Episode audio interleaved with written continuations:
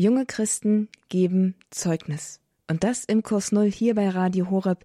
Dazu hallo und herzlich willkommen. Ich bin Astrid Mooskopf. Fabian Felske ist 21 Jahre alt und erst seit etwas mehr als einem Jahr katholisch.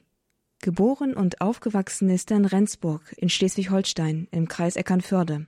Das heißt mitten in der norddeutschen Diaspora. Wer dort Christ ist, ist meistens evangelisch. Aber, und das gilt auch für die wenigen katholischen Christen dort oben, meist nur auf dem Papier. Den also ohnehin schon vielfach spärlich besuchten Kirchen Norddeutschlands hat die Corona-Pandemie im letzten Jahr mit ihren Gottesdienstausfällen beinahe den Rest gegeben. Und dort, in dieser Situation, spielt sich die Geschichte ab, die Fabian uns heute erzählt. Der pharmazeutisch-technische Assistent arbeitet mittlerweile in einer Apotheke in Rendsburg. Und wer von dem zurückhaltenden jungen Mann dort bedient wird, wird vielleicht nur durch Zufall einen Blick auf das kleine silberne Kreuz werfen können, das er um den Hals trägt. Nämlich nur dann, wenn es ihm zufällig aus dem Hemdkragen herausrutscht. Gleichwohl, wer es sieht und registriert, der würde gleich merken mit einem Blick ins Gesicht von Fabian, das ist kein Modeschmuck. Tatsächlich, es ist nichts weniger als das. Davon erzählt uns Fabian heute selbst, von seinem Weg, den er in dem Zeichen gegangen ist, das er heute um den Hals trägt. Einen Weg, den er lange innerlich, im Schweigen, alleine gegangen ist, bei dem er sich viel Zeit zum Reifen gegeben hat und der seinen großen Showdown schließlich im letzten Jahr mitten in der Corona-Pandemie hatte, als Fabian beschloss, ich werde jetzt katholisch. Ursprünglich zwar evangelisch getauft, aber weitgehend ohne Glauben aufgewachsen, hat er nicht nur seinen Weg in die katholische Kirche letztendlich gefunden, sondern überhaupt den Weg zu Gott, zum Glauben an Gott, zu einem persönlichen, zu einem lebendigen Glauben. Dieser Weg begann nicht erst vor einem Jahr, nicht erst vor vier Jahren, sondern natürlich begann er am Anfang seines Lebens. Denn Gott geht alle Wege mit uns, ganz vom Anfang bis ganz ans Ende, ob wir es nun merken oder nicht. Und so wollen wir auch bei der heutigen Geschichte von Fabian ganz am Anfang beginnen, in seiner Kindheit. Ja, also erst einmal möchte ich sagen, dass ich eigentlich auf eine außerordentlich schöne Kindheit zurückblicken kann. Zwar mit ein paar Lücken, die dann ja erst später im Glauben, also der frohen Botschaft Jesu, denn ausgefüllt wurden. Aber der Glaube spezifisch in der Kindheit spielte eine untergeordnete Rolle. Also ich bin zwar evangelisch getauft worden, zu Weihnachten ist äh, meine Familie in die Kirche gegangen und im Kindergarten wurden ab und zu aus der Bibel vorgelesen. Aber besonders stark hat das meine Kindheit, würde ich sagen, nicht geprägt. Das lag zum einen daran, würde ich sagen, dass mein familiäres Umfeld hm, und darüber hinaus nicht religiös waren. Ähm, also es wurde weder Gebete gesprochen, noch irgendein Wort darüber gewechselt. Also die Glaubenspraxis muss ja eigentlich eingeübt werden. Also das Kind sollte ja eigentlich die Eltern beten sehen. Und Kinder, die ja dann die Eltern beten sehen, werden den Glauben ja irgendwann auch in ihrem Leben finden. Das Gute ist, ich mochte aber als Kind sehr gerne lesen und besaß auch glücklicherweise eine Bibel, diese große illustrierte Kinderbibel mit vielen tollen Abbildungen, die ich übrigens immer noch besitze und die fand ich spektakulär, muss ich sagen. Besonders die vier Evangelien, wo Christus wirklich präsent war, haben mich besonders interessiert. Welche Geschichte im Neuen Testament hat dir denn am besten gefallen? Welche war es, die dich am meisten berührt hat? Am meisten berührt hat mich natürlich seine Kreuzigung und die Bergpredigt. Die fand ich auch phänomenal. Da hat er das wirklich angesprochen, was, was mein Herzen wirklich auch entspringt. Mit welchen existenziellen Fragen warst du in deiner Kindheit so konfrontiert? Also du hast gesagt, du hast eine sehr glückliche Kindheit verlebt und dennoch, in welcher Hinsicht sind denn so die Grenzfragen des Lebens schon in der Kindheit an dich herangetreten? Ich habe mir damals schon Gedanken gemacht, also zum Beispiel, was nach dem Tode geschehe. Ähm, also heute würde ich sagen, auf die letzten Dinge, also über die Fragen auf die letzten Dinge habe ich mir Gedanken gemacht also ich habe mich früh mit dem Tod auseinandergesetzt, weil ich ziemlich früh meine Großeltern, also meine Großmutter und ein paar Jahre später meinen Großvater plötzlich verloren habe. Wie alt warst du da? Und, äh, da war ich sechs Jahre alt. Und ich konnte als Kind nie verstehen, warum sie sterben mussten und warum stets Gott immer nach allem Einschein nach die Guten zuerst zu sich holt und die Bösen sozusagen erst später abrufen lässt. oder warum ähm, Gott Krankheiten oder Elend am Menschen und an dieser Welt zulässt. Das stand äh, für mich diametral zum liebenden Gott, den ich in der Bibel erlebt habe. Diese Frage konnte mir aber leider keiner beantworten. Also die Antwort, die ich denn auf diese Frage bekam, waren schlicht und einfach, das ist nun mal so. Punkt.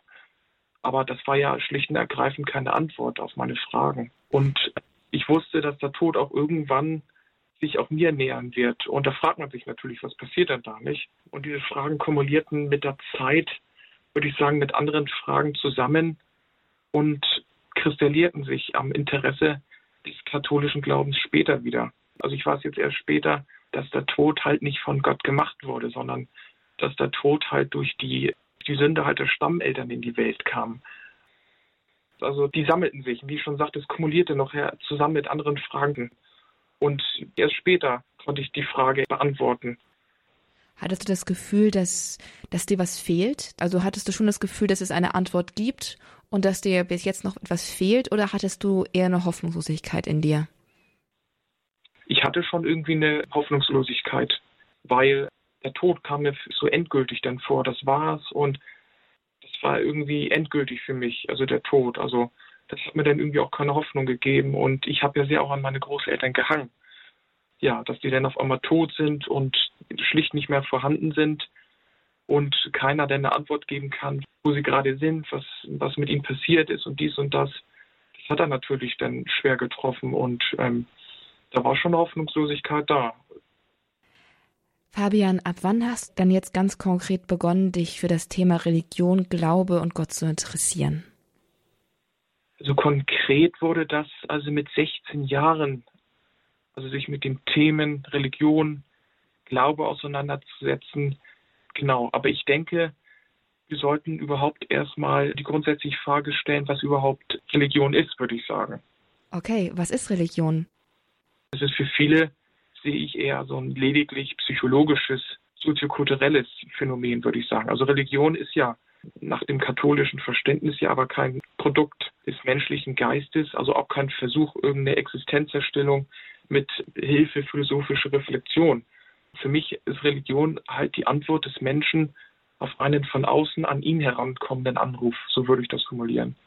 Und damit ist ja halt die Frage nach Gott gestellt, nach dem Schöpfer, ohne den es den Menschen ja nicht gäbe. Also dieser Gott hat sich ja nach dem Selbstverständnis des Christentums als Offenbarungsreligion den Menschen zu erkennen gegeben, indem er ja sich selbst ja auf Erden begeben hat, wo wir Menschen ja anzutreffen sind. Gott ist ja auch nach christlicher Überzeugung in Jesus von Nazareth Mensch geworden und somit auch in die Geschichte eingetreten, um den Menschen halt zu begegnen, so würde ich das sagen. Und die Antwort des Menschen auf dieser Selbstmitteilung des Schöpfers ist halt Religion, die dann ja auch die Lebensweise prägt. Und wie ich konkret also zum Glauben gefunden habe, hat halt auch einen handfest biografischen Hintergrund durch die Kirchengeschichte und den zuvor erwähnten existenziellen Fragen bin ich zum katholischen Glauben gekommen. Also man könnte sagen, aus den Büchern strömte quasi der Heilige Geist auf mich ein. Ich bin ja in Schleswig-Holstein, genauer gesagt hier in Rendsburg, im Kreis Rendsburg-Eckernförde ja aufgewachsen und dort auch zur Schule gegangen. Und in meiner Klasse waren ja fast alle mit ein paar Ausnahmen evangelisch-lutherischer Konfession und evangelisch-kulturell geprägt. Da fragt man sich natürlich auch schon, warum das denn so ist und warum das so gekommen ist und weshalb es ein evangelisches Rendsburg gibt mit einigen Katholiken. Und das war halt für mich der Anstoß, historische Recherchen anzustellen. Und ja, die Kirchengeschichte ist ja eine Teildisziplin der Theologie und die Kirchengeschichte hat ja als Subjekt äh, Kirche. Und dann stellt man sich die Fragen dann auch an das Leben und die werden dann auch konkret beantwortet. Und in der Kirchengeschichte zeigt sich und verwirklicht sich auch das Wesen der, der Kirche. Und die Kirche ist ja Organ der göttlichen Offenbarung und der Erlösung durch Jesus Christus. Also so habe ich mich mit dem Glauben und mit dem Thema Glauben, Religion und Gott auseinandergesetzt. Was hat dich an der katholischen Kirche so angezogen? Du sagst selbst, du bist evangelisch getauft und also in einem gewissen Rahmen auch evangelisch sozialisiert gewesen. Warum hat es dich denn dann im Rahmen dieser Recherchen zur katholischen Kirche gezogen? Also ich hatte natürlich auch Konformantenunterricht gehabt. Also so bekam ich ja von den Glaubensinhalten der evangelischen Kirche ein Bild. Und die evangelische Kirche hatte nachher nicht für mich auf alle Fragen Antworten. Für mich entpuppte sich später halt der katholische Glaube als weitreichender, weil die evangelische Kirche sich ja eh konzentriert ja auf die jeweilige Kirche und, wie soll ich sagen, eher ortsgebunden denn, denn ist. Und mich hat die Andersartigkeit des Katholischen fasziniert, also der Weihrauch, die Farben, die Rituale. Und dann habe ich gemerkt, was ich glaube, deckt sich quasi mit dem, was die römische katholische Kirche glaubt. Ja, und so hat man sich dann geschichtlich, wie es zu dieser Reformation gekommen ist, ähm, mit der evangelischen Kirche auseinandergesetzt. Welche Fragen konnte denn die evangelische Kirche dir nicht beantworten? Ich will das mal so sagen. Ich habe das ja sozusagen verglichen, den evangelischen Glaube und den Glauben von der katholischen Kirche. Und Luther sagte ja in sein Sola Scriptura Prinzip, glaube ich, nennt sich das, dass allein die Bibel ja ausreichend ist und also ohne dass die Kirche dafür notwendig sei, also die ja von Christus gestiftet wurde. Aber ja, nach katholischem Verständnis gehörte ja aber die Bibel, die Tradition, die mich dann angezogen hat und das kirchliche Lehramt zusammen. Und zum einen ja auch sein Sola Fide Prinzip, dass man allein durch den Glauben erlöst wird. Also dass man keine Notwendigkeit hat, die Gebote Gottes zu erfüllen. Aber nach katholischem Verständnis müssen ja gute Werke hinzukommen, um erlöst zu werden. Und zum Schluss hat mich auch ein bisschen gestört, dass die evangelische Kirche ja den Papst oder das Papstamt ja kategorisch ablehnt. Und nach dem Selbstverständnis der katholischen Kirche ist der Petrus ja der Nachfolger der Kirche und das Fundament und das Oberhaupt und der Hirte. Und ja, dann hat man sich damit auseinandergesetzt und wie schon gesagt, dann habe ich gemerkt, dass sich mein Glaube deckt halt mit der römisch-katholischen Kirche. Mit 16 Jahren hast du also angefangen, dich so ganz konkret für den Glauben zu interessieren. Mit 20 Jahren, letztes Jahr mitten in der Corona-Pandemie, hast du den Schritt der Konversion gemacht. Welche innere Entwicklung hast du denn in den vier Jahren hinter dich gebracht? Die Jahre haben mir bewusst gemacht, dass Gott das Ziel meines Lebens ist, dass ich auf ihn vertrauen und dass ich auf ihn bauen kann. Man sagt ja auch, wer auf Gott vertraut, hat ja nicht auf Sand gebaut. Also das Vertrauen auf Gott brachte viele Früchte für mich dann später auch hervor, wie Selbstbewusstsein und Mut. Hatte ich vorher nicht gehabt. Und Gott gab mir immer eine, wie soll ich sagen, tragende Kraft innerlich. Und so begriff ich allmählich, dass ich, bevor ich allmählich Gott gefunden hatte, auf ein Auge blind war. Also das hat was Ungeheures Tragendes für mich gehabt. Also zu wissen, dass vorausgehend ein Wille, eine Liebe da ist, die mich halt getragen hat, bevor ich mich selber überhaupt dachte und kannte, die mich will und mich auch immer noch trägt, auch wenn ich selber nichts mehr Besonderes mehr ausrichten kann. Und auch wenn ich selber denn keinen Sinn mehr schaffen kann. Also diese tragende Kraft innerlich, die war essentiell. Ist es eine Sache, die du im Rückblick erst so erkennst oder gibt es einen Moment, wo du gemerkt hast, wo du merktest, mein Auge geht auf und ich sehe mehr? Gab es da so einen Moment oder ist das mehr eine kontinuierliche Entwicklung gewesen? war alles kontinuierlich. Also das war nicht urplötzlich da, sondern das war ein schleichender Prozess, der, der sich erst ergeben musste über die Jahre. Also das war nicht urplötzlich da. Also mir sind nicht urplötzlich irgendwie die Schuppen von den Augen dann gefallen. Das war ein langjähriger Prozess. Also das war nicht urplötzlich da. Begonnen hat es also mit einem, sagen wir, eher wissensorientierten Interesse und es hat dich zu einer sehr persönlichen Entscheidung geführt. Ab wann taucht denn bei dir im Rückblick so etwas wie eine persönliche Gottesbeziehung auf? Oh, das ist eine gute Frage. Also, wie schon gesagt, mein Weg zu Gott hat sehr lange gedauert. Ich habe viele Jahre die Beziehung zu Gott aufgebaut. Da ja mein Leben eigentlich davon geprägt war, immer irgendwie die Wahrheit zu suchen. Stein zum Beispiel hat mal gesagt, ähm, wer die Wahrheit sucht, findet Gott. Und das durchzog auch mein Leben irgendwie. Und durch eine Lebenskrise, Leistungsdruck in der Schule gehabt und wie soll ich sagen, das bedrängte einen ziemlich und es hat mich genötigt, so über die Schwelle denn zu treten. Und da habe ich dann zum persönlichen Gott gebetet und auch mich wirklich an die Dreifaltigkeit, also an Vater, an den Sohn und den Heiligen Geist gerichtet. Und das brauchte damals ganz großen Mut. Also es war für mich, als müsste ich vom 10-Meter-Brett springen, ohne zu wissen, ob unten Wasser ist. der unerlässliche Zugang in dieser Notlage war halt für mich das Gebet zu Gott, dass ich mit ihm spreche. Und das kennen wir ja. Also wenn ich eine Beziehung zu einer Person haben will, ist ja auch der äh, auf der menschlichen Ebene das Sprechen ja auch zentral. Und um mit Gott zu sprechen, beten wir halt. Und als ich zu ihm sprach, mit meinen eigenen Worten, also nicht mit vorformulierten Texten, sondern das, was in meinem Herzen wirklich war und dies vor Gott getragen habe und mich äh, geöffnet habe für die Wirklichkeit. So stellte sich denn die persönliche Beziehung denn her. So habe ich dann auch Mut bekommen und ja, ich sagte ja schon, ich war als Kind eher schüchterner und so habe ich dann noch mehr Selbstbewusstsein bekommen durch das Beten und dass man weiß, dass man halt nicht alleine ist, sondern dass immer eine zweite Person immer hinter einem steht. Hat es deine Welt auf den Kopf gestellt?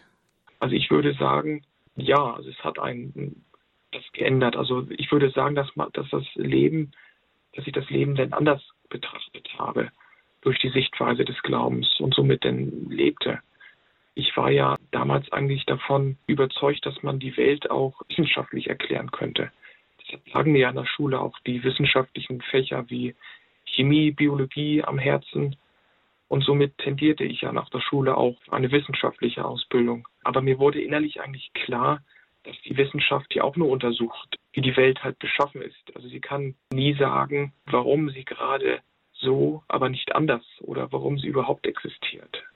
Sie setzt immer irgendwie was voraus, also dass es schon Materie, Naturgesetze gibt, woher aber diese Materie kommt und warum gerade diese und nicht andere Naturgesetze gelten, können sie auch nicht sagen. Beispielsweise, warum bewegt sich das Licht halt mit einer Geschwindigkeit von 300.000 Kilometer pro Sekunde und nicht mit 1000 oder einer Million Kilometer pro Sekunde? Warum ziehen sich Massen an? Sie können sich doch auch abstoßen oder keinen Einfluss aufeinander haben. Oder ähm, wie soll ich das noch beschreiben? Wenn wir beispielsweise eine schöne Burg sehen, fragen wir uns, wer hat sie erbaut? Wer war der Baumeister? Niemand würde ja sagen, dass eine Burg einfach so einmal entstehen könnte. Und auf diese ähnliche Weise schlussfolgere ich, wenn man die Welt sieht mit ihrer Ordnung und ähm, auch mit ihrer Schönheit, dass diese Welt von irgendjemand gemacht sein muss. Es gibt auch einen schönen Satz, der das schön und klar zum Vorschein bringt. Also von nichts kommt nichts. Also wenn du die Welt anschaust, Fabian, dann siehst du mittlerweile Gott dahinter. Ist das, ja, genau. Wann hast du das erste Mal eine katholische Kirche betreten? Also es war noch nicht lange her. Ähm, also das erste Mal in einer katholischen Kirche ähm, war ich 2019, also gar nicht so lange her. Und zwar nicht in Deutschland, sondern in Polen. Das war die Wallfahrtskirche Heilige Linde in Masuren. Genau, das war das erste Mal, als ich eine Kirche betrat. Man muss kurz erklären, dass ich äh, eine einwöchige Reise mit meinem Großvater damals unternommen habe. Und seine Familie stammte aus Masuren. Also während des Krieges mussten sie ja nach Schleswig-Holstein ja übersiedeln. Und somit war das sein Herzenswunsch, nochmal mit seinem Enkel seine Heimat zu besuchen. Ja, und sein Wunsch war mir halt Befehl und so traten wir die Reise an. Und dann haben wir ja zum einen auch denn diese Wallfahrtskirche denn besucht. Und ich fand auch die Legende dahinter. Also hinter einer Wallfahrtskirche versteckt sich ja immer irgendwie eine Legende. Und hier war halt die Legende, dass einer zum Tode verurteilter nach seiner Begnadigung und Entlassung auf einer Linde eine Marienfigur aufgestellt hat. Und kurze Zeit später kam dann Wunderheilung auf, weil er dies tat. Und ja, diese Legende hat mich natürlich auch dann nochmal beflügelt. Wie war es denn für dich, in so eine katholische Kirche reinzugehen? Das Gefühl, in diesen Kirchenraum einzutreten, war das was Besonderes? Das war echt was Besonderes. Also als ich die Wallfahrtskirche schon von der Weite gesehen habe, ähm, wurde mir schon anders. Also am besten müsste man mal das googeln, wie das da ausschaut. Bilder sagen ja mehr als tausend Worte. Also es war einfach wunderschön. Um das auch in ein Wort zu beschreiben, wie das in dieser Kirche war, würde mir das Wort epochal einfallen, also über den Moment hinaus. Ich ging in die Kirche hinein und war eigentlich schlicht und einfach überwältigt von der Schönheit eigentlich der Kirche. Das kannte ich vor der evangelischen Kirche halt nicht. Die vielen Fresken, goldverzierten Skulpturen und nicht zuletzt auch die vielen Reliquien, die dort waren. mit der Orgelmusik, die dann gespielt wurde und die sakrale Pracht, die gaben irgendwie eine Synthese und führten bei mir, soll ich das sagen, zu einer herzerwärmenden Frömmigkeit, würde ich sagen. Viele sehen ja das Gold als Protzerei an. Ich fand das aber eher nicht so, denn das Gold steht ja für das Göttliche und wurde ja als Geschenk des Himmels betrachtet. Also das Gold und die insgesamte Pracht des Gotteshauses steht ja für die Verherrlichung Gottes.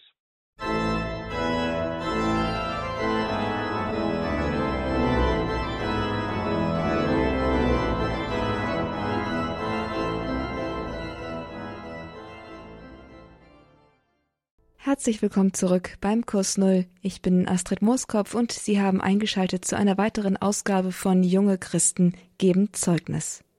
Unser heutiger junger Christ ist Fabian Felske, 21 Jahre alt, gebürtiger Schleswig-Holsteiner, genau genommen aus Rendsburg im Kreis Eckernförde. Und er erzählt uns von seinem Weg, der ihn im letzten Jahr in die katholische Kirche geführt hat. Kurz vor dem Schritt seiner Konversion hatte er zum ersten Mal eine katholische Kirche betreten und einen überwältigenden Eindruck von deren Schönheit mitgenommen. Davon haben wir eben gehört. Wenn er aber erst wenige Monate vor seiner Konversion überhaupt eine katholische Kirche betreten hat, dann liegt auch nicht viel Zeit zwischen dem ersten Messbesuch und der Konversion, oder? Es war während der Corona-Pandemie, dass ich das erste Mal eine Messe besuchte. 2020 war das ich fand sie eigentlich besonders schön. Zwar war das ohne Gesang, durch die äh, gesetzlichen Vorgaben durfte man ja nicht singen, aber es war doch wirklich atemberaubend.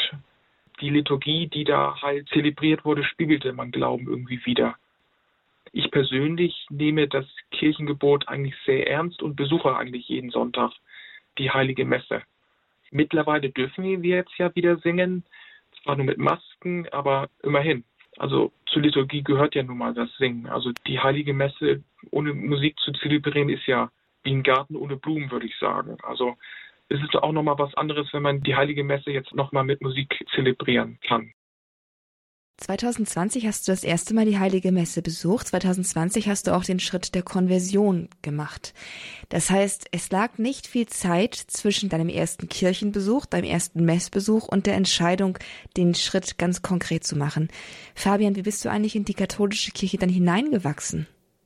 Also weiter hineingewachsen bin ich eigentlich durch die vielen Heiligen der katholischen Kirche die ich mir eigentlich auch als Vorbild nahm. Also die Heiligen führten mich und holten eigentlich das Beste aus mir raus, als ich mich mit ihnen beschäftigte. Also spontan, ich habe auch einen Lieblingsheiligen, würde mir der ähm, heilige Klaus einfallen, also der Nikolaus von Flü. Vielleicht sagt Ihnen das was.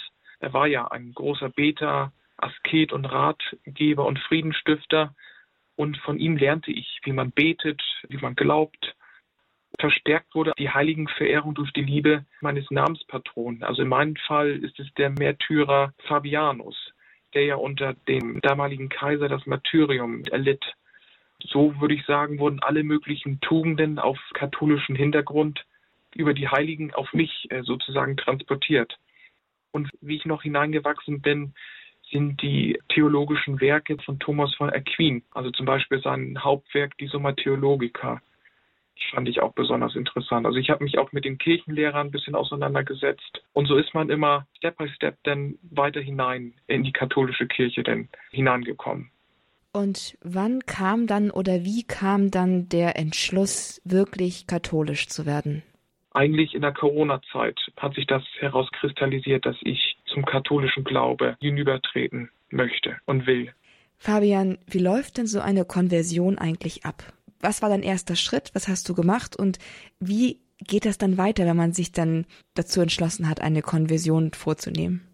Ich habe eine Mail geschrieben. Es hat auch viel, soll ich sagen, Mut gebraucht, um überhaupt so eine Mail zu schreiben.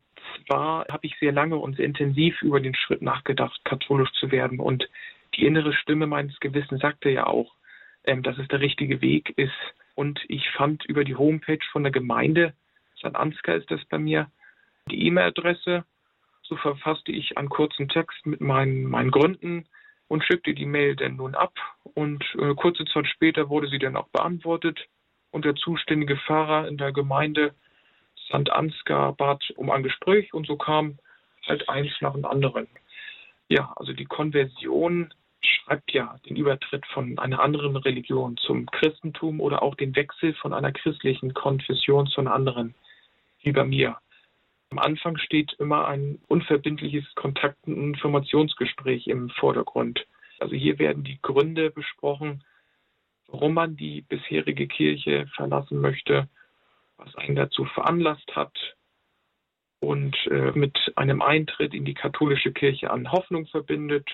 Anschließend brauchte es eine gewisse Zeit des Kennenlernens und Vertrautwerden mit der katholischen Lehre und auch der katholischen Lebensform. Es machte auch Sinn, so eine Katechumgruppe zu besuchen. Ähm, bei mir machte das Covid-Virus ja leider einen Strich durch die Rechnung. Und ich musste mich mit Videos, dem Katechismus von Johannes Paul II. und diesem Kompendium ähm, zufrieden geben. Und wie lange ist so eine Vorbereitung auf die Konversion?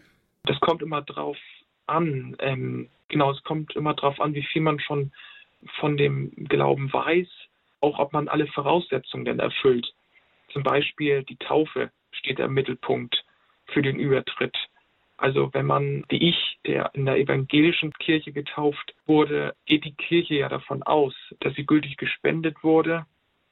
Also so heißen, dass der Spender halt die richtigen Zeichen vollzogen haben muss und wenigstens die Absicht äh, hatte, zu tun, was die Kirche tun würde. Also man wird nicht umgetauft oder die Taufe wird nicht zweimal gespendet. Die Taufe ist da auch gültig. Ein weiterer Schritt und auch eine Voraussetzung für diesen formalen Akt ist das Beantragen zur Aufnahme in die katholische Kirche. Durch den jeweiligen Bischof ist die Austrittserklärung der bisherigen Glaubensgemeinschaft vor dem Amtsgericht selbstverständlich, dass eine Doppelmitgliedschaft unmöglich ist. Also man muss aus der Kirche, wo man vorher war, austreten. Also beim Amtsgericht muss man da dann hin und dann austreten aus der Kirche. Für mich war das ein sehr schwerer Schritt, da sich halt auch andere Menschen davon brüskiert fühlten und ich auch ähm, keine Gemeinschaft momentan mehr angehörte. Ja, und wie lange man für diese Konversion braucht, hängt halt davon ab. Bei mir ging es eigentlich ziemlich schnell vonstatten. Ich konnte mich nach wenigen Wochen als Katholik bezeichnen. Sag mal das mit ganz konkreten Zahlenangaben. Wann hast du dich gemeldet beim Pfarrer und wann war deine Konversion? Wie viele Wochen lagen dazwischen? Also im Februar habe ich ihn angeschrieben sozusagen. Dann haben wir noch telefoniert. Dann haben wir uns, ähm, als die Lage das auch wieder zugelassen hat, man durfte sich ja dann auch nicht treffen und auch keine Gottesdienste und deswegen feiern. Dann haben wir uns auch persönlich getroffen und ein Gespräch geführt, ein längeres und habe ich auch die ähm, Austrittserklärung vorgelegt. Dann hat er das ja beantragt beim Bischof und dann wurde ich drei, vier Wochen später eigentlich katholisch. Also es ging recht schnell ich hätte damit das auch nicht so gerechnet, dass es so schnell gehen würde. Und wie läuft so eine Konversion dann ganz konkret an dem Tag ab? Also ist das dann eine feierliche Messe oder was passiert eigentlich bei so einer Konversion ganz konkret? Also normalerweise findet ja die Aufnahme in die katholische Kirche während eines Gottesdienstes statt. Also nach dem Bekenntnis des gemeinsamen christlichen Glaubens wird man in die Kirche aufgenommen also man gehört denn zum, zum Leib Christi. Nun war das Jahr ähm, 2020 nicht gerade normal. Ja, und so musste äh, dieser formale Akt leider ausbleiben. Aber wenige Monate später wurde ich auch Ministrant. Das wurde dann quasi angehängt, also quasi nachgeholt. Ja, und mit der Aufnahme ist ja dann auch das Sakrament auch der Firmung verbunden. Genau. Fabian, wann wurdest du gefirmt und wie war das für dich? Meine Firmung wurde am Pfingstmontag den 24. Mai 2021 in der St. Marienkirche zu Hamburg von dem Weihbischof gespendet. Ähm, der Mai bei uns hier in Schleswig-Holstein war ähm, der miserabelste, also von den Witterungsverhältnissen her seit Jahren. Also die Sonne zeigte sich kaum und es regnete ohne Unterlast. Aber an diesem Tag zeigte sich ähm, freudestrahlend die Sonne. Da habe ich schon gedacht, das muss äh, ein unübersehbares Zeichen sein. Der Himmel hat mitgejubelt, als du zur Firmung angetreten bist. Da werden einem die Hände aufgelegt und man wird gesalbt. Der Heilige Geist wird auf einen herabgerufen und man bezeugt noch einmal vor Zeugen, dass man den katholischen Glauben leben und verantwortungsvoll weitergeben möchte. Wie hast du das persönlich erlebt? Die Firmung gehört ja zu den anderen Sakramenten der christlichen Initiation, also Taufe und Eucharistie. Und der Ritus der Firmung besteht ja auch auf die Handauflegung des Bischofs. Also ich bezeichne dich mit dem Zeichen des Kreuzes und stärke dich mit dem Krisam des Heils im Namen des Vaters, des Sohnes und des Heiligen Geistes und mit der zugleich dem Worte der Ausgießung des Heiligen Geistes. Ähm, diese Ausgießung trägt ja die Seele ein Siegel ein, ein unauslöschliches Siegel ein und führt zum Wachstum der Taufgnade. Diese Gnade stärkt einen, ähm, wie der Name ja Firmung ja auch sagt, kommt ja aus dem Lateinischen firmare und bedeutet ja auch stärken. Ähm, für mich war das ein besonderes und einzigartiges Ereignis mit voller Tragweite. Wie am Pfingsten kam der Heilige Geist auf mich für mich herab, wie bei den Aposteln, um sie ähm, in ihrer Heiligkeit zu vollenden. Und so war das auch bei mir. Also man spürte das für mich, dass das Herz wirklich aufgeht und dass der Heilige Geist wirklich hinabsteigt zu mir und mich wirklich in mein Glauben noch stärkt. Du hast es gespürt? Man hat das richtig gespürt. Als er die Hände denn aufgelegt hat, hat man wirklich, wirklich eine innere Wärme gespürt. Also ich kann das schlecht beschreiben, aber ja, wie soll ich sagen, das Herz blühte richtig auf und es ähm, war echt ähm, phänomenal. Wie hat denn deine Umgebung darauf reagiert, dass du diesen Schritt erst der Konversion und dann der Firmung gemacht hast? Ähm, also das Interesse am Glauben und gar der Schritt zurück in die Mutterkirche ist nicht auf positive Resonanzen gestoßen, um das vorsichtig zu sagen. Also weder im familiären noch im Freundeskreis. Also es hatte überhaupt keine Zustimmung da gegeben. Aber ich muss sagen, dass ich aber auch ähm, viele Nichtgläubige, also Atheisten als Freunde habe, die meinen, Gott existiert nicht. Aber ein Atheist ist ja auch ein Gläubiger. Ein Atheist glaubt ja, dass es Gott nicht gibt. Insofern sind ja auch Atheisten auch potenzielle Adressaten für den Glauben. Und ich glaube auch, dass es weniger Atheisten gibt, als man meint. Also, denn der Atheismus selbst setzt ja irgendwie eine Reflexion voraus. Und diese Reflexion ist bei den meisten ja gar nicht da. Also sie, jetzt, sie sind zwar praktische Atheisten, aber nicht reflektierte Atheisten. Und da fällt mir gerade noch ein schönes Zitat ein von einem französischen Mathematiker und auch dem Begründer der Wahrscheinlichkeitsrechnung, der sagte, wenn Sie an Gott glauben und so leben und Sie stellen nach Ihrem Tod fest, dass es Gott nicht gibt, haben Sie nichts verloren. Aber wenn Sie so leben, als ob es Gott nicht gäbe und Sie stellen nach Ihrem Tod fest, dass es Gott gibt, sind sie ziemlich im Eimer. Ja, und das gerade äh, ein Mathematiker, der zu den berühmtesten seiner Zeit gehörte, das sagt, zeigt uns, wie vernünftig Glaube ist. Also Vernunft und Glaube gehören zusammen. Man muss nicht glauben. Aber derjenige, der ungläubig ist, sollte sich nicht auf seine Vernunft berufen. Da sage ich immer zu, zu den Leuten, die sich da quergestellt haben, dass man sich doch auch mal auf den Glauben einlassen kann tut doch mal so, als ob. Und seht doch mal, ob dadurch nicht die Lebensqualität hm, eigentlich verbessert wird. Der katholische Glaube überfordert ja den Menschen nicht. Also alle menschlichen Schwächen sind ja schon eigentlich im System des Glaubens und darin aufgeholt und aufgearbeitet. Also man muss sich eigentlich nur darauf einlassen und das sage ich immer. Also es hatte insgesamt keine gute Resonanz gegeben auf den Entscheid, leider. Du hast dich hingegen auf den Glauben eingelassen und das voll und ganz.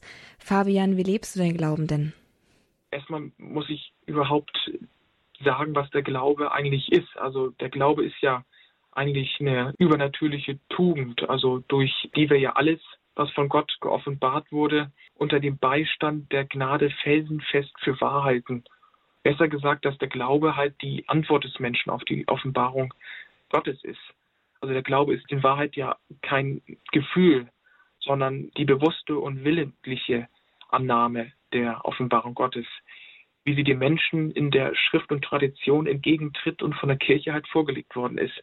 Also ich bin d'accord, dass der Glaube nicht im Herzen verborgen bleiben darf. Man muss ihn offen bekennen, wie ich gerade das versuche, das in diesem Gespräch zu tun und nach ihm leben. Also Jesus sagte ja auch zu seinen Jüngern, Wer mich vor den Menschen bekennt, den werde ich von meinem Vater im Himmel bekennen. Wer mich aber vor dem Menschen verleugnet, den werde ich vor dem Vater verleugnen, der im Himmel ist. Und er sagt ja auch in seiner Bergpredigt, dass wir das Salz der Erde sein sollen.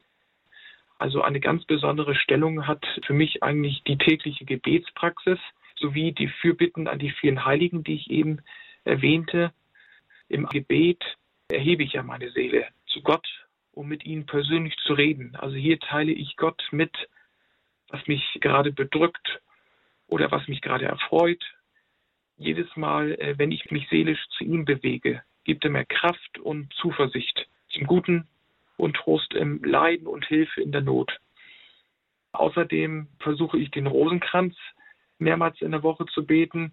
Also das Rosenkranzgebet bete ich, um die wichtigsten Ereignisse aus dem Leben Jesu und Maria nochmal zu betrachten und um Marias Fürbitte auch anzurufen. Also besonders Maria bedeutet eine ganze Menge für mich. Also Maria gibt mir Sicherheit, Schutz, Geborgenheit, an ihr kann ich mich regelrecht festhalten, auch dann, wenn es finster und stürmisch wird im Leben.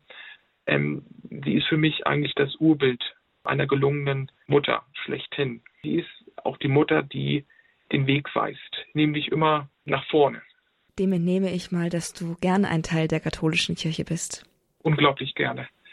Die katholische Kirche besteht bei allen Bestrebungen und Schwierigkeiten und gab mir ein Koordinatensystem, wo ich lernte, damit umzugehen. Also nicht gläubig zu sein, heißt ja, dass man im Funkloch des Heiligen Geistes ist oder dass man ohne Navi in einer fremden Großstadt sich zurechtfinden muss. Und das würde ich mir wünschen, dass halt noch mehr Menschen Gott erkennen und somit aus diesem Funkloch des Heiligen Geistes weichen. Die Seele ist ja von Natur aus dazu geeignet, nach ihrem Ursprung und nach ihrem Ziel zu fragen.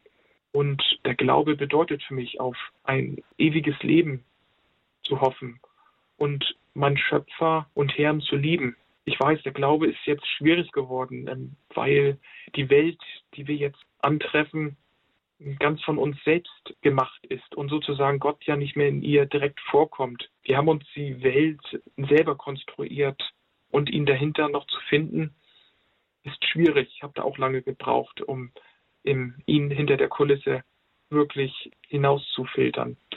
Und da denke ich, dass das einer auch der großen Herausforderungen der Kirche ist, hier insgesamt die Gottesfrage lebendig zu halten. Es zeigt sich ja immer, immer deutlicher, dass mehr Menschen halt davon überzeugt sind, ihr Leben auch ohne Gott zu leben. Und hier muss die Kirche eigentlich klar und deutlich machen, dass Gott ist und der Urgrund von allem ist. Fabian, unter welche Überschrift würdest du dein Leben setzen und was erhoffst du dir vom Glauben für die Zukunft, für dich, für dein Leben? Gibt es irgendwie einen geistigen Horizont, nach dem du dich da ausstreckst? Ich erhoffe mir, dass ich durch die Sakramente enger fusioniere mit dem Glauben und, und der Kirche und somit meine persönliche Beziehung zu Gott noch wachsen kann.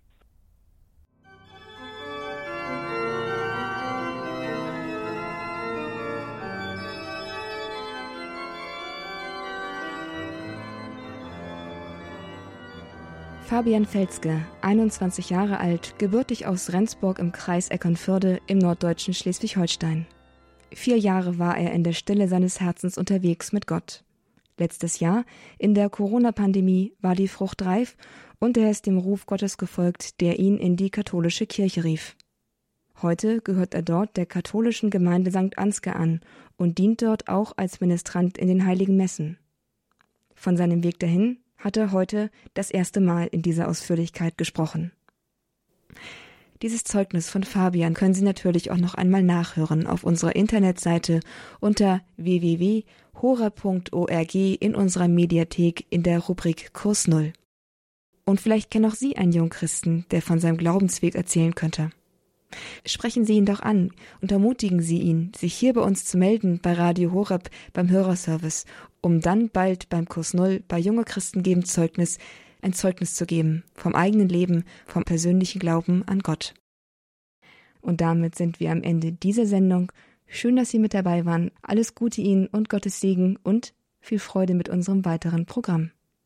Am Mikrofon war für Sie Astrid Mooskopf.